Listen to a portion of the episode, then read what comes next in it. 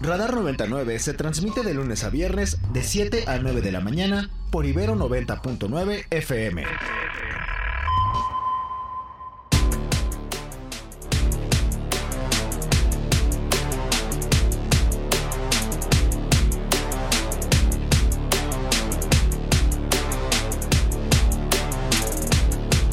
El gobierno de México formaliza la solicitud de extradición de Andrés Ruemer ante el gobierno de Israel. La fiscalía de ese país lo considera extraditable. Confirma la Fiscalía de Jalisco la detención de un sujeto relacionado con la desaparición de cinco jóvenes en Lagos de Moreno hace casi dos meses. Acusan al presidente López Obrador de intentar limpiar la imagen del ejército al cumplirse 55 años de los hechos de Tlatelolco. La Suprema Corte de Justicia de la Nación ordena al Senado cumplir con la designación de al menos dos de los tres comisionados del INAI pendientes por nombrar.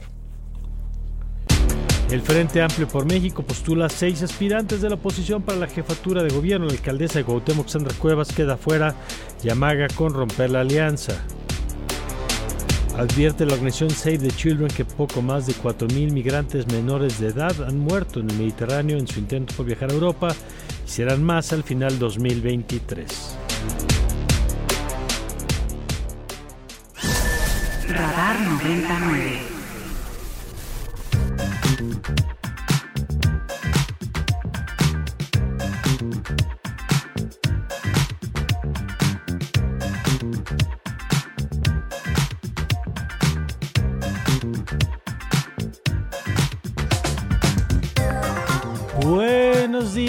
Muy buenos días, bienvenidos a Radar 99.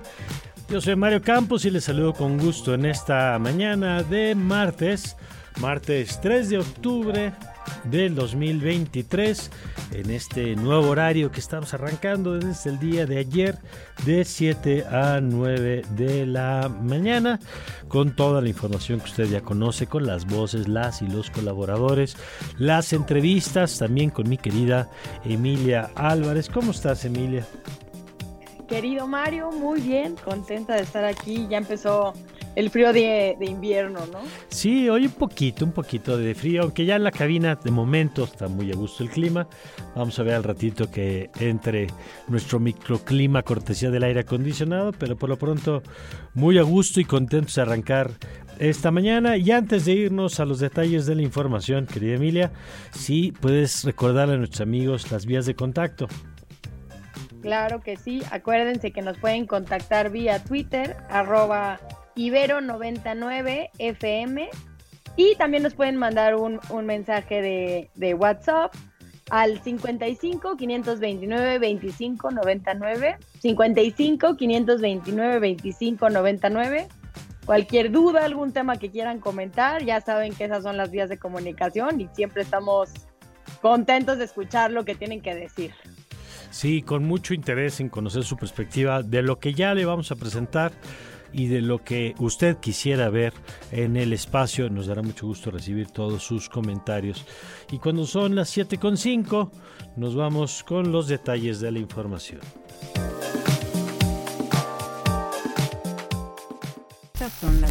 Estas son las, noticias. Bueno, ayer le platicamos esto mientras ocurrió ayer en la mañanera, pero ya con más detalles le informamos que el gobierno de México solicitó formalmente la extradición de Andrés Ruemer, detenido por las autoridades de Israel, acusado por la Fiscalía de la Ciudad de México por los delitos de violación y abuso sexual agravado. La Cancillería mexicana explicó en un comunicado que aunque no hay tratado de extradición con Israel, la detención se realizó con base en el principio de reciprocidad y cooperación internacional. A casi dos meses de la desaparición de cinco jóvenes en Lagos de Moreno, Jalisco, la Fiscalía del Estado confirmó la detención este lunes de un, sujeto identificado como Rogelio M., identificado como probable partícipe en la desaparición de los cinco muchachos, y este martes será consignado ante un juez. También la Fiscalía informó ayer que vieron vinculados a proceso los tres sujetos detenidos por el secuestro de la alcaldesa de Cotija, Michoacán, de Cotija, Michoacán, Yolanda Sánchez Figueroa. Ya al cumplirse 55 años de la matanza de Tlatelolco, ayer cerca de 5.000 personas marcharon en la Plaza de las Tres Culturas al Zócalo para recordar estos hechos y señalar al ejército como responsable. Antes, por la mañana, el presidente del observador explicó que en sentido estricto no fueron los soldados los responsables, sino el comandante supremo de aquel entonces, pues lo que ha sido ya considerado pues como una defensa del presidente, una exoneración del presidente sobre la responsabilidad histórica de las Fuerzas Armadas en esos hechos. Escuchemos lo dicho por el presidente del observador.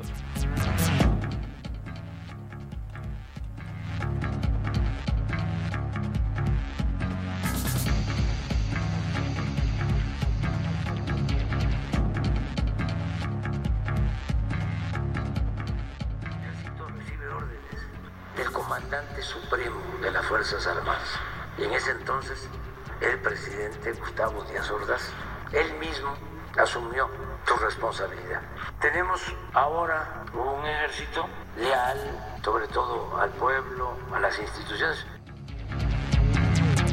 La, la, coordinadora nacional de los comités para la defensa de la cuarta transformación, Claudia Sheinbaum, generó una serie de críticas a través de las redes sociales, luego de advertir que el mejor homenaje a las víctimas del 2 de octubre de 1968 será la victoria electoral de Morena en 2024. Estas fueron sus palabras, escuchemos mejor homenaje que podamos hacer ahora es ganar el 2024. Pero no solo la presidencia, el plan C, ganar las dos terceras partes de la Cámara de Senadores, de Diputados, las gubernaturas, las presidencias municipales, tiene que cambiar el Poder Judicial. Por su parte, la coordinadora del Frente Amplio, Xochitl Gálvez, señaló que un verdadero homenaje a los a las víctimas del 68 sería llevar ante la justicia a funcionarios del gobierno como Luis Echeverría, como Manuel Barlet, como Ignacio Ovalle. Con las víctimas no se lucra, se hace justicia, dijo la senadora del PAN en su cuenta de Twitter. El presidente de la Junta de Coordinación Política del Senado, Eduardo Ramírez, aseguró que se acatará la orden de la Suprema Corte de Justicia de la Nación de nombrar a por lo menos dos de los tres comisionados faltantes del Instituto Nacional de Transparencia, Acceso a la Información y Protección de Datos Personales, el INAI. El coordinador de la bancada de Morena aclaró que no existe una invasión del Poder Judicial al ámbito legislativo con esta resolución de los ministros, sino y que el asunto se resolverá en los métodos, reglamentos y tiempos propios del Senado, el Frente Amplio por México acordó postular a seis aspirantes para que compitan por la candidatura a la jefatura de gobierno de la Ciudad de México. Están Santiago Taboada, Elía Limón por el PAN, los priistas Adrián Rubalcaba y Cintia López, los perredistas Luis Cházaro y Nora Arias. Quedaron fuera Kenia López del PAN y Sandra Cuevas de la Cuauhtémoc, quien molesta advirtió que rompería la alianza si la dejan fuera del proceso.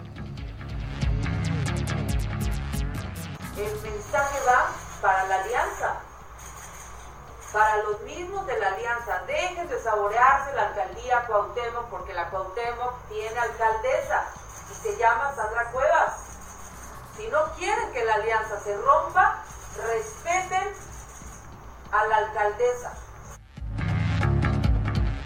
Mario Delgado, líder nacional de Morena, confirmó que serán de 6 a 8 perfiles los que se integrarán a las encuestas finales que se llevará a cabo en las nuevas entidades que tendrán elecciones de gobernaturas el año próximo. En la Ciudad de México, la dirigencia nacional deberá elegir a un hombre y una mujer más que se sumen a Omar García Harfuch, Clara Brugada, Hugo López Gatel y Mariana Boy. Scanner 360. Y el juicio civil contra el expresidente Donald Trump se convirtió en otra confrontación electoral cuando el expresidente y sus abogados atacaron al juez Arthur Engoron y la fiscal de Nueva York, James, de contar una farsa, la acusaron de montar una farsa y presentarse una cacería de brujas para evitar que se postule a la elección en el 24. Trump compareció ante un juez acusado, junto con miembros de su familia, de un presunto fraude financiero al haber inflado el valor de sus bienes. Más de 28 mil migrantes han muerto o desaparecido en su intento de cruzar el Mediterráneo para llegar a Europa desde 2014. Y de estas personas, 1.143 eran niños. Informó la organización Save the Children, la cual detalló que para fin de año habrá crecido en un 4% el total de menores de edad que murieron en 2022 en esta región, en la búsqueda con sus familias de un futuro mejor. Crack 90.9 Y nos vamos con un adelanto deportivo con nuestro querido Omar García. Buenos días, Omar. Cuéntanos qué nos traes esta mañana. Hola, querido Mario, que bien, mire, por supuesto quienes nos acompañan en este martes de radar. Muy buenos días, pues vamos a empezar mejor porque estos últimos días, después de los clásicos, eh, tenemos que darle paso así a la noticia rocosa. Ahora vamos con buenas noticias y es que el día de ayer Alexa Moreno se clasificó de nueva cuenta a los Juegos Olímpicos, consiguió la final en eh, la final all around en el lugar 22, eh, también consiguió el boleto a la final de salto en la quinta en la quinta plaza y gracias a que México terminó en la decimocuarta posición en eh, la competencia por equipos, se entregó un boleto nominal, en este caso para la mejor clasificada, en este caso eh, Alexa Moreno, que va a buscar pues, repetir cuando menos la actuación en Tokio, donde incluso ahí estuvo acariciando medalla precisamente en la disciplina de salto y que bueno, pues ya con esto se confirma como la mejor gimnasta mexicana de todos los tiempos y con posibilidades reales en el salto de eh, proyectar a México a una medalla en estos Juegos de París 2024. Muy bien, pues me encanta que arranques el programa con esa eh, noticia. Eh, sin duda, me encanta como lo dices, la, la, gimnasta mexicana más destacada en todos los tiempos. Y es que además, en un país en el que tampoco apoyo hay para esos deportes, es extraordinario lo que ha logrado y lo que seguramente seguirá logrando, ¿no?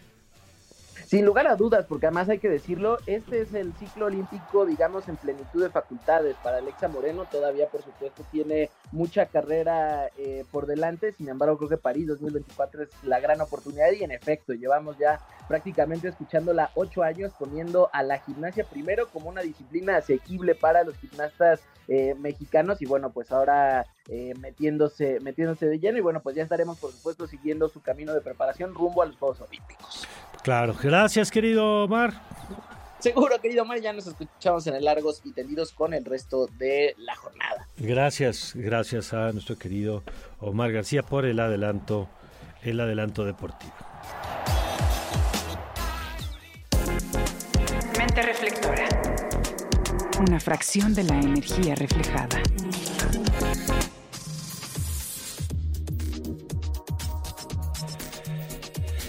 Bueno, vamos a nuestra primera entrevista. Eh, salió una noticia a propósito de la recomendación que hace la Organización Mundial de la Salud para que los países, eh, como los países latinoamericanos, apliquen esta vacuna contra el dengue y, y resulta más interesante por el patrón de comportamiento que está presentando esta y otro tipo de enfermedades derivadas de cambios como la presencia del mosquito, por ejemplo, en zonas donde antes no había, pero que derivado del cambio climático se está presentando en otros lugares.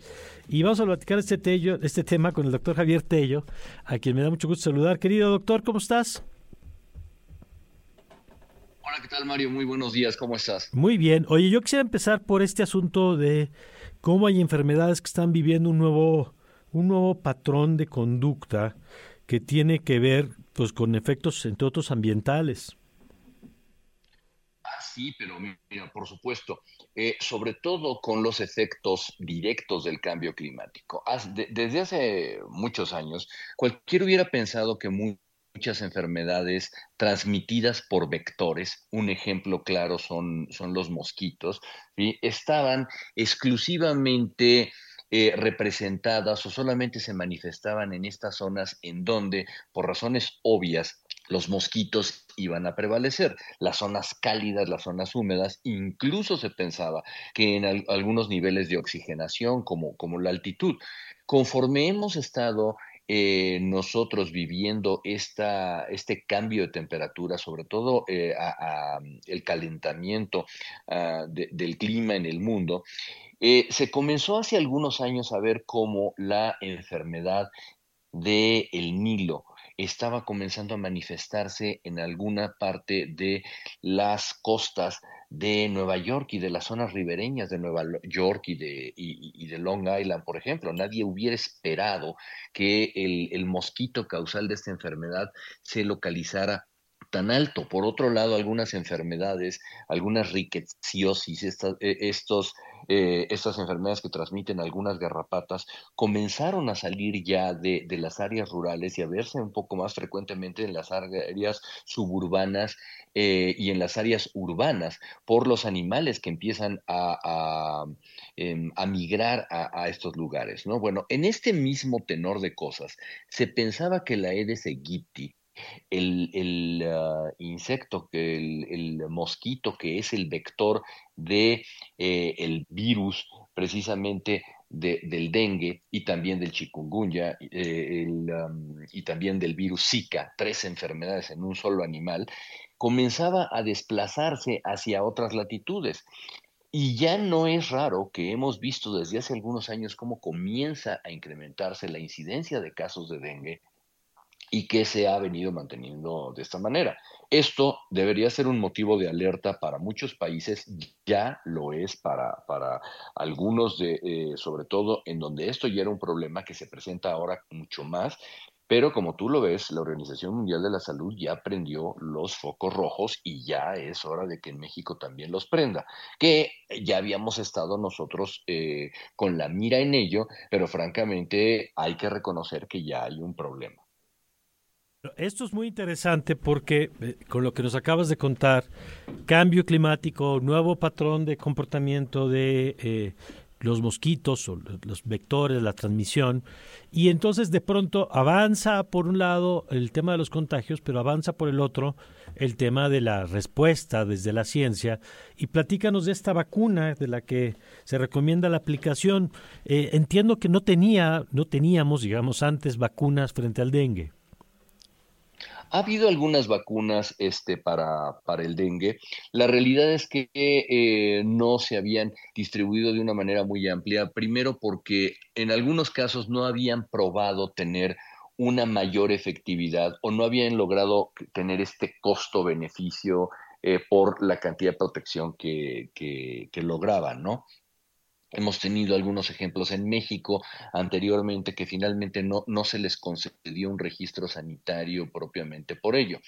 Esta vacuna que maneja el laboratorio Takeda, que es la, empresa farmacéutica y biotecnológica más grande de Japón y una de las más grandes del mundo, que le llaman cariñosamente TAC, así con K003, eh, que es una, una, nomenclatura obviamente para Takeda, ¿sí? Eh, desconocemos la marca comercial que vaya a utilizar en este momento, es una vacuna que tiene una característica muy interesante que ya fue probada en poblaciones privadas, eh, eh, perdón, pediátricas con bastante éxito. Y entiendo hasta donde he leído yo que esta es precisamente la base también de la recomendación de la OMS, el proteger a los niños y el proteger a los adolescentes que particularmente están muy expuestos a, a, tener una forma bastante más grave de, la enfermedad cuando son contagiados, ¿no?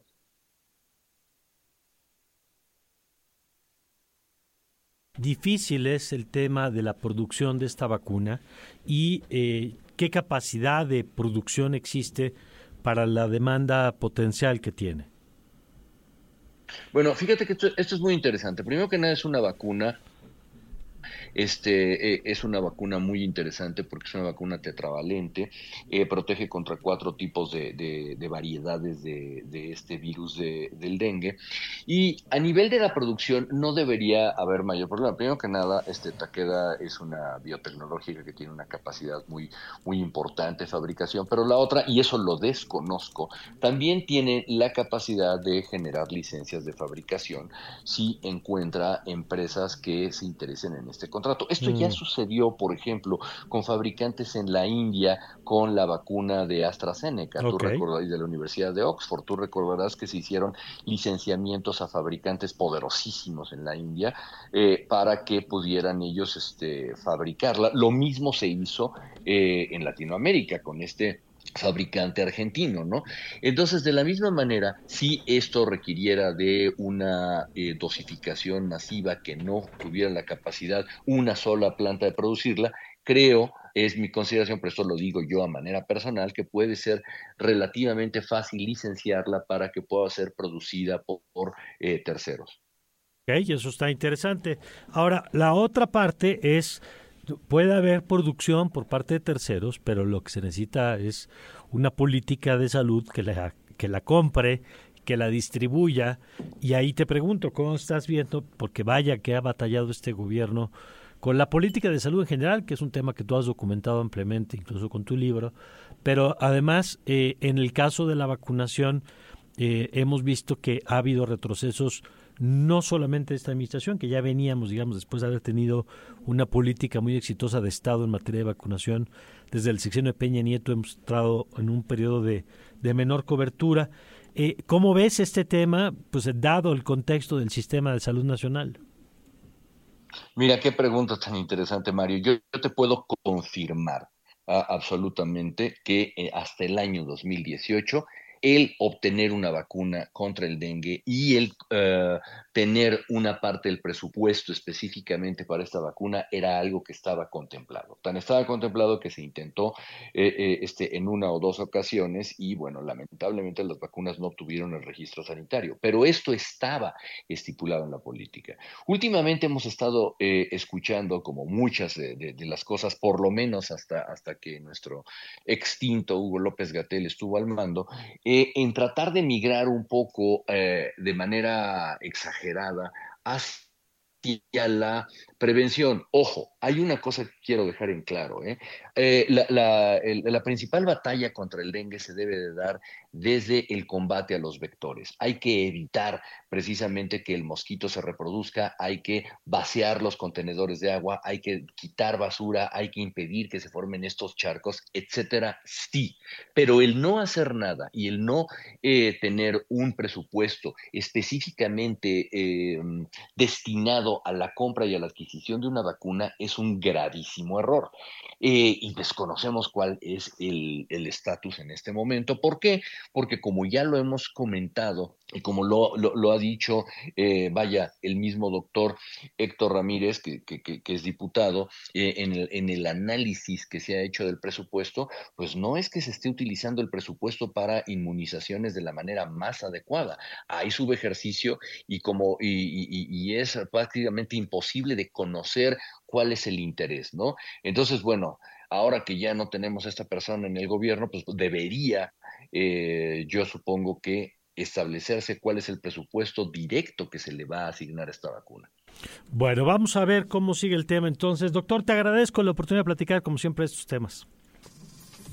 A ti, Mario, te mando un gran abrazo, que estés muy bien. Gracias, el doctor Javier Tello, experto en temas de salud, de salud pública. 7 con 25.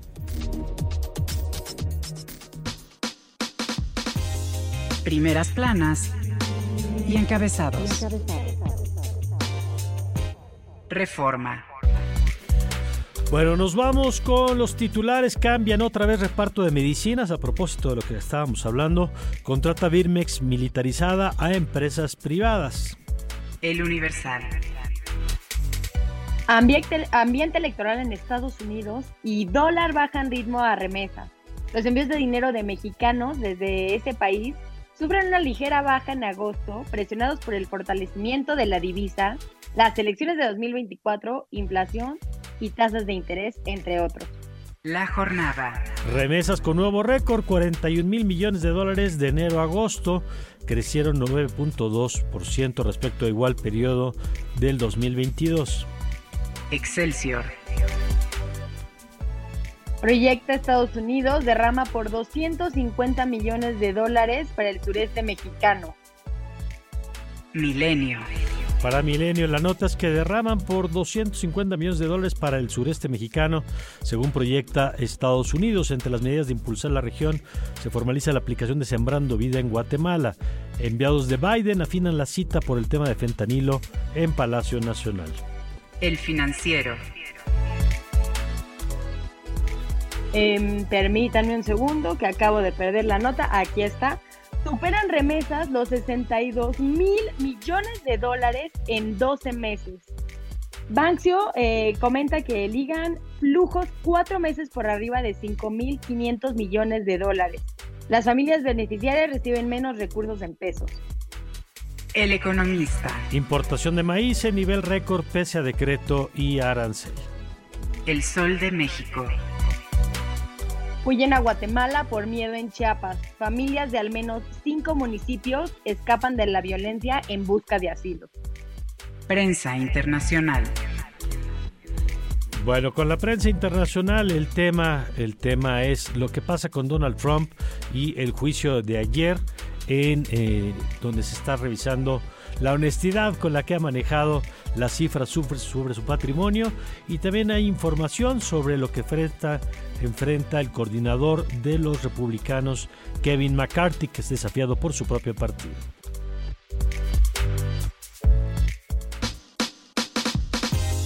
Primeras planas y encabezados.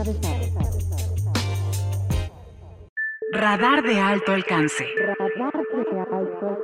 Escúchanos en el 90.9 de FM y en nuestra aplicación Ibero 90.9 para Android e iOS. 90 I I B B RO. Ibero. 90.9 Ibero 90.9 Ibero. Ibero 90.9 Los vapeadores pueden ser muy atractivos y fumar te hace sentir grande. Pero si lo haces, vivirás 10 años menos. Fumar te hará sentir angustia, te vas a deprimir, no dormirás bien y para aliviarte vas a querer otro cigarro vapeada, aunque sepas que la adicción te está matando. Porque si fumas o vapeas, el cáncer destruirá tu lengua, tu garganta, tu sistema digestivo y seguramente tus pulmones. Si te drogas, te dañas. La felicidad que necesitas está en ti, con tu familia, tus amigos y la comunidad. Secretaría de Educación Pública. Gobierno de México. Un medio ambiente sano es un derecho. Necesitamos áreas verdes y servicios de limpia iguales para todas y todos. El acceso al agua potable tiene que ser equitativo, sin distinciones. Eso es lo justo.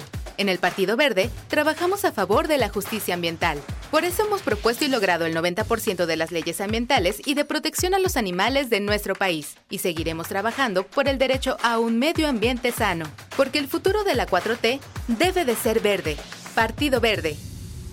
90.9 90.9 Ibero Ibero 90.9 Radar por Ibero 90.9 Estamos de regreso. Radar. Clima. Amigos de Radar 90.9, gusto en saludarlos. Se pronostica por la mañana ambiente fresco a templado con bancos de niebla y cielo mayormente nublado durante el día. Ya por la tarde se esperan lluvias puntuales fuertes en la Ciudad de México y Estado de México, las mismas que pueden estar acompañadas de descargas eléctricas y posible caída de granizo.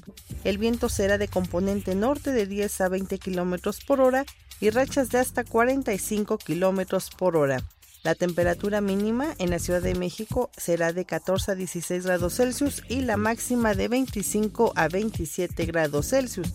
Para Toluca, Estado de México, la temperatura mínima será de 8 a 10 grados Celsius y la máxima de 21 a 23 grados Celsius. Hasta aquí la previsión del tiempo. Hasta luego.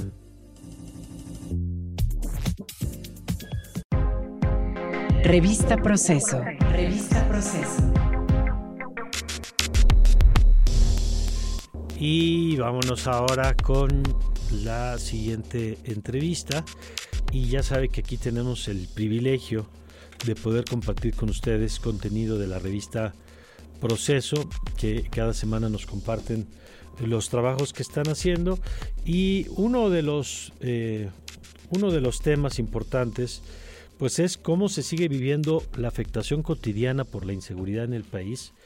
Hay una dimensión que es la más visible naturalmente, que es la de los homicidios, la de las desapariciones, pero hay otro que ha crecido de manera significativa, que es el de las extorsiones.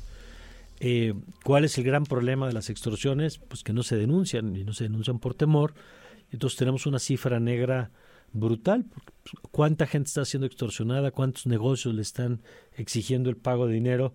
Pues no lo sabemos hasta que se hace la labor de ir a tocar la puerta como hizo Patricia Dávila, a quien le agradezco que nos acompañe. Patricia, muy buen día. Hola, ¿qué tal, Mario? Buenos días. Y a ti, a ti y a tu, a tu auditorio de Radio Ibero. Gracias, Patricia. A ver, cuéntanos, por favor, de este trabajo que haces para proceso a propósito de lo que pasa en Valle de Bravo y, y pues estas extorsiones por parte de la llamada familia Michoacán. Pues fíjate que es lamentable como todo lo que se ha venido sucediendo en nuestro país desde hace varios años y que en este sexenio se ha incrementado de manera alarmante. Tenemos que en Valle de Bravo, pues desde el 2020 más o menos, Mario Vallejo, quien es era presidente de la Cámara Mexicana de la Industria de la Construcción en esa zona, ya había denunciado ante Guardia Nacional y elementos de la 22 zona militar que eh, pues estaban siendo objeto de extorsiones que los delincuentes iban y les imponían precios de los materiales de construcción, que los obligaban a comprar en determinados lugares y que además pues estaban continuando con, con, estos atropellos porque los delincuentes tenían ya identificados sus lugares en donde viven, a sus familias. todo esto los alarmó de manera eh, tan tremenda que eh, solicitaron la ayuda de Guardia Nacional y del Ejército Mexicano. Esto sucede también en una zona en donde el gobernador del Estado de México presumió junto con el presidente que se iba a crear una escuela de la Marina para poder formar tanto a marinos como a policías del Estado de México.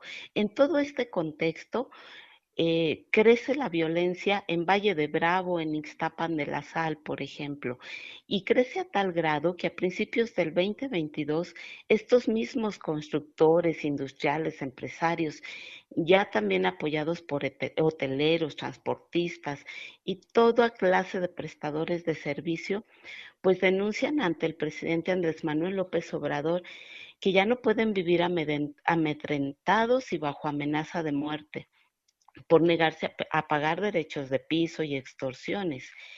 Y, este, y pues exigen que tanto Guardia Nacional como la 22 Zona Militar, pues ahora sí implementen mecanismos para poder ellos eh, salir adelante de una forma segura, al margen de la delincuencia organizada. Pero pues esto ha venido creciendo a tal grado y pues sin el apoyo de Guardia Nacional, sin el apoyo del Ejército y sin apoyo de la Marina, estos constructores cada vez se ven más sometidos por parte de los grupos de la delincuencia organizada. ¿Y qué es lo que pasa? Que no nada más, pues eh, ellos se ven impactados como sector empresarial, sino también los ciudadanos, porque a diario los delincuentes pueden llegar a las tiendas de materiales, a las ferreterías, etcétera, e imponen eh, listas de precios. Y ni los propietarios de los negocios ni los constructores pueden hacer nada contra estos precios infladísimos con los que ahora pues los habitantes de, esta zona del Valle de México pues tienen que eh, construir sus viviendas si es que quieren continuar con ellas. Lo, brutal en estos casos, Patricia, es eh, eh, el tema del silencio. Y te pregunto, ¿cómo, eh, ¿cómo encuentras a la gente? ¿Cómo se anima a platicar de pronto de esto? Bueno, pues porque lo han venido denunciando de manera pública y eh, han implementado pues diversos mecanismos. Ellos dicen, cambiamos nuestro perfil de vida para poder pasar desapercibidos y aún así se, se, se enfrentan a este tipo de cosas. Y ahorita, por ejemplo, pues ya no hayan qué hacer porque te digo, ya ahora la delincuencia les manda mensajes en donde les dice que los tiene ubicados, les manda su domicilio, les manda eh, el número de integrantes, quiénes, quiénes integran su familia. Eh, entonces, ante esta situación, que, este, que pues sí se puede obtener a través de recorridos, porque ya ahora en este momento se niegan eh, los dirigentes de estos sectores empresariales se niegan a hablar, ya no tan fácilmente abordan el tema.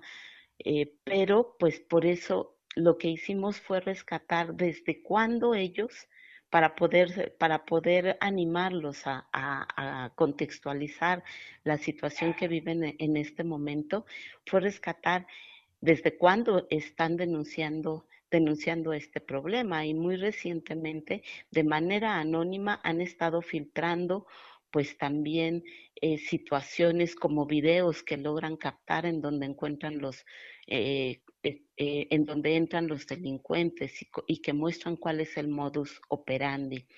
Pero fíjate que hay otra situación también muy lamentable, que a toda esta em, amenaza del crimen organizado eh, eh, que, es parte del narcotráfico, pues se suman los, los, eh, los robos, las extorsiones por parte de la alcaldesa, que ya también este, ellos denuncian por parte de la presidenta municipal de Valle de Bravo, como es Michelle Núñez Ponce.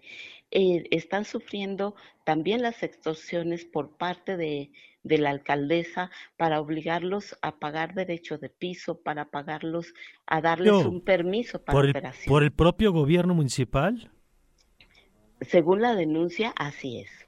Por el propio gobierno municipal no les dan recibos y como no reciben recibos por los pagos, pues el gobierno municipal envía nuevamente a un cobrador y bueno, es el cuento de nunca acabar porque como no reciben recibos de que ayer dieron el pago, pues la próxima semana pueden llegar y exigir el mismo pago. Esto, esto pues sí ha sido terrible. A nosotros como visitantes de Valle de Bravo, de Iztapan de la Sal, pues nos puede parecer desapercibido, pero pues lamentablemente la gente que vive ahí y, sobre todo la gente que va y, quiere construir una vivienda o eh, o comprar una vivienda, pues ya se encuentra con precios muy inflados, eh, porque definitivamente el constructor que quiere trabajar, pues tiene que pagar derecho de piso a estas organizaciones.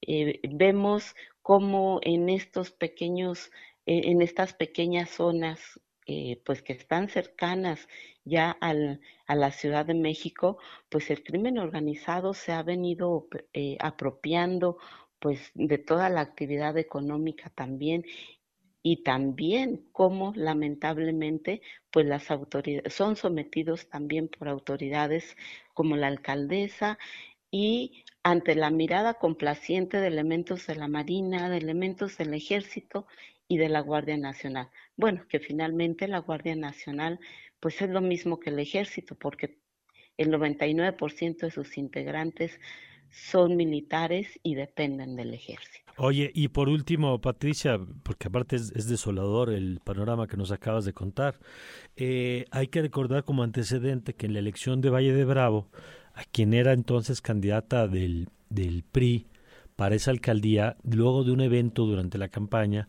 la separan y una persona le dice que se tiene que bajar y ya no puede competir y que tiene que ganar la otra persona y eso eh, es público, ella misma lo denuncia, eh, nada más como antecedente de todo lo que nos acabas de contar.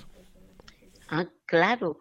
Y bueno, cuando sucede esta situación, ella iba adelante en las encuestas electorales y este y cuando es sometida por el crimen organizado y obligada a renunciar, pues qué es lo que sucede? Que la actual alcaldesa Michelle Núñez es la que gana las elecciones. ¿Por qué? Porque ya no tenía contrincante con quien pelear la, la, alcaldía. Y recordemos que esto sucedió incluso en el mismo Sinaloa, en el mismo Badiraguato, en donde, de donde es originario el Chapo Guzmán, la mamá del, Chapo Guzmán y todos ellos, eh, sucedió exactamente lo mismo durante la jornada electoral. Obligaron a la alcaldesa que iba adelante en, en, la, en la preferencia electoral a obligar. ¿Y cómo la obligaron? Durante la mañana de, del día de las elecciones secuestran al hermano y le dicen que o renuncia públicamente en ese momento o nunca lo vuelve a ver. Ella organiza una rueda de prensa, habla a medios y les dice me voy. ¿Por qué? Porque mi hermano está secuestrado y de lo contrario no lo regresan. Y quien gana, gana la alcaldesa de Morena. En esta ocasión, en Valle de Bravo, sucede exactamente lo mismo. Esperemos que en la próxima contienda electoral el, el, crimen organizado, los grupos de, del narcotráfico se mantengan alejados de, las elecciones para que podamos tener una transición más tranquila y podamos tener pues en un futuro un país eh, pues alejado de la violencia que, que hemos estado viviendo, Mario. Patricia, te agradezco mucho lo que la información que nos acabas de compartir. Al contrario, un placer. Pues mira, de pronto hay veces que las noticias decimos tantas cosas que parece que todo pesa lo mismo, pero no todo puede pesar igual. Y lo que acabamos de escuchar es eh, pues la historia de cómo en una eh, en una ciudad como Valle de Bravo, con la importancia económica turística que tiene, no solamente están creciendo las extorsiones, sino que además el, propio, el propio gobierno municipal les cobra dinero sin recibo, eso a las mismas empresas, y lo cual es otra, otra extorsión, y como presidente el crimen decidió que la que iba arriba a la contienda se tuvo que bajar y ganó pues quien decidió que tenía que ganar. Por eso cuando hablamos de los procesos electorales eh, estamos hablando de esto, no solo es qué partido gana, es en qué condiciones de vulnerabilidad quedan los ciudadanos cuando se dan cosas como la que acabamos de escuchar. Pero bueno, vámonos cuando son las 7.44 con información financiera. Radar económico. Radar económico.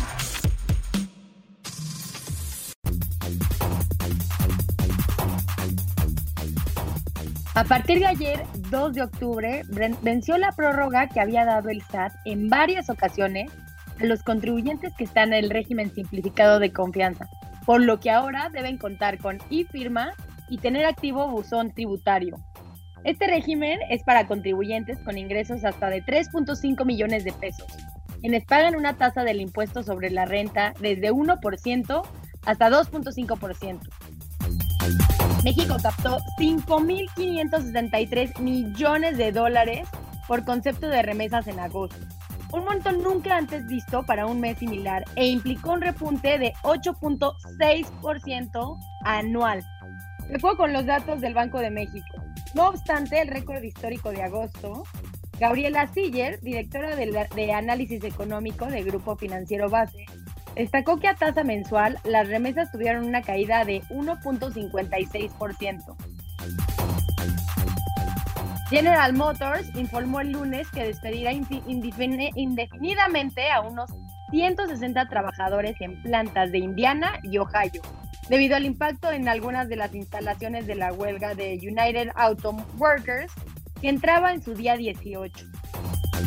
El presidente Andrés Manuel López Obrador y el primer mandatario estadounidense Joe Biden retomaron el diálogo económico de alto nivel con el objetivo de promover las distintas prioridades económicas y comerciales entre ambos países, dio a conocer este lunes la oficina del presidente de Estados Unidos. De esta forma, hoy, eh, hoy en día las dos partes trabajan en cuatro temas prioritarios, que son construir juntos la promoción de desarrollo, la promoción del desarrollo económico, social y sostenible del sur de México y Centroamérica, el asegurar herramientas para la futura prosperidad e invertir en la población. Y esta mañana la criptomoneda Bitcoin tiene un valor de 27.400 dólares, mientras que un dólar nos cuesta 17 pesos con 74 centavos.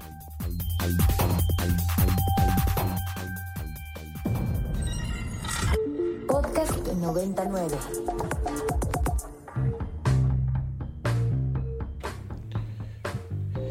Y vámonos a platicar de parte de la oferta que tenemos. Ya, ¿Dónde está Valeria? Aquí entre tanta fierro ya no la veo. Déjeme, me pongo de pie. Hasta aquí estoy.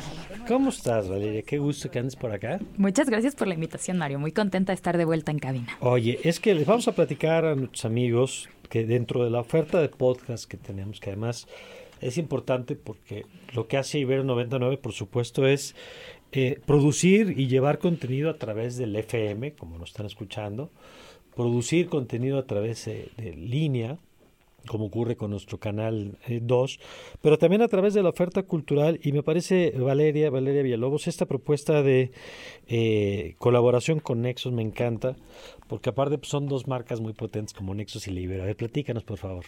Pues sí, hace un mes comenzamos con un nuevo proyecto de podcast que se llama Control de Cambios. Como dijiste, es una colaboración entre la revista Nexos e Ibero 90.9. Es un podcast semanal eh, de aproximadamente episodios de media hora en donde buscamos reunir a muchas de las voces divulgadoras de la revista para compartir un poco de lo que saben en todo tipo de áreas, ¿no? Tenemos eh, la suerte de que desde hace 45 años Nexos reúne a muchas de las voces más importantes en todo tipo de debates, desde la sociedad, la ciencia, la cultura y la política, por supuesto. Y pensamos en cómo acercar todos esos contenidos especializados en un formato más divulgativo que permitiera a nuestros autores pues dar a conocer las ideas y los debates en los que participan. A ver, cuéntanos por favor. Eh, ¿Qué tipo de contenidos son los que ya están encontrando y que van a seguir encontrando? Pues mira, llevamos cuatro episodios que ya pueden encontrar en sus plataformas de podcast favoritas. Em, en el primer episodio tuvimos la suerte de contar con, con Jesús Silva Herzog Márquez, quien nos platicó sobre el destape de candidatos, ¿no? Platicamos sobre si era o no una nueva, una nueva dinámica de dedazo. También en ese mismo episodio tuvimos la suerte de contar con Camila Ordorica, historiadora de la Universidad Iberoamericana y especialista en la historia del Archivo General de la Nación. Tuvimos una charla súper interesante sobre qué es el AGN, su historia, su fundación, pero también qué significa un archivo nacional para la memoria histórica y los procesos de verdad y justicia que estamos llevando ahora, ¿no? También tuvimos la oportunidad de, platicar después en el segundo episodio con eh, Alma Maldonado, que es eh, investigadora del CIMBESTAB y quien está coordinando mucho del debate público en torno a los libros de la CEP, a los nuevos libros de texto que tanta discusión han generado.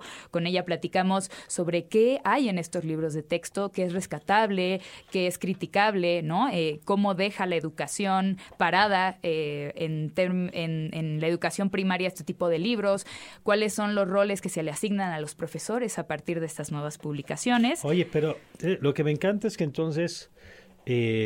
a través de cada programa pues, te permite profundizar, porque mira, tú sabes que la batalla que tenemos de pronto en los espacios informativos cotidianos, pues es que se nos amontonan los temas en la puerta, ¿no? Y tenemos que pasar y brincar de un asunto a otro y tratamos, por supuesto, de darle contexto, pero cuando tienes de pronto un formato como el que tú nos estás compartiendo, donde tienes 30 minutos con alguien como Silva Herzog o como Alma Maldonado, pues te permite profundizar y, y, y darle como una lectura más completa a los temas, ¿no? Exactamente. Justo, eh, si bien yo soy amante de la radio, también el podcast pues permite no solamente la reproductibilidad, que hay momentos en los que uno dice, esta conversación está buenísima y me gustaría casi que tomar eh, papel y pluma, pero también nos permite pues eh, detenernos un poquito en ritmos menos ajetreados que, que, los de la radio para profundizar, como dices. Y mira, no, no es por hacernos competencia, porque usted póngale 99 hasta que se bañe, claro. pero la maravilla de los podcasts es que de pronto estás en el tráfico atorado y esos 20 minutos, 30 minutos, 40 minutos, pues sacaste muy buen provecho entendiendo mejor un tema. Oye, ¿y qué traen ahora en, lista de producción? Adelántanos un poquito. Pues hoy sale justo el más reciente episodio, que es el quinto, que lleva por título Las rutas del terror en Chiapas y el valor evolutivo de las abuelas, que es un episodio eh, bastante sui generis, porque tuvimos la oportunidad de hablar con Sareli Martínez, que es profesor de la Universidad Autónoma de Chiapas, sobre lo que está pasando en ese estado, que está viviendo una crisis eh, de violencia muy muy grave. Y al mismo tiempo también tuvimos la oportunidad de hablar con eh, un profesor filósofo de la ciencia de la UNAM que nos platicó sobre el valor evolutivo de las abuelas para el ser humano. Entonces, pues es un episodio muy variado, que es una de las cosas que intentamos hacer en Control de Cambios. Ay, pues muy bien, Valeria. Muchas gracias por compartir la información, que además tú juegas de local aquí. Exactamente. Eh, y, y, también como editora en Nexus, lo cual pues es una gran bisagra para este proyecto. Y te agradezco y por favor síguenos compartiendo el trabajo que siguen haciendo. Muchas gracias, Mario. Gracias, gracias a ti. Entonces ya lo sabe, usted lo puede encontrar en cualquiera de las plataformas, como dicen, donde usted consuma sus podcasts. Control de cambios con una edición semanal eh, de esta oferta que hacemos aquí desde Ibero 99. Radar. Radar 99. Escucha Radar 99 de lunes a viernes de 7 a 9 de la mañana por Ibero 90.9 FM.